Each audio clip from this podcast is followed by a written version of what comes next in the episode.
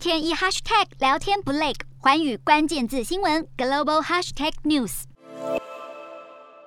由于全球通货膨胀，为了维持能源价格，印尼将煤炭开采商的特许权使用费率要从百分之十三点五的单一关税提高到百分之十四到百分之二十八的范围。好，印尼的能源和矿产资源部主任就表示，这一次的变动目标是增加国家收入，同时保持煤炭开采的连续性和投资环境。而印尼煤矿工人协会则表示，仍在研究。新特许权使用费的潜在影响，并认为在煤矿业面临碳税和融资受限之际，这可能会损害下游投资，但仍然会尊重政府的决策。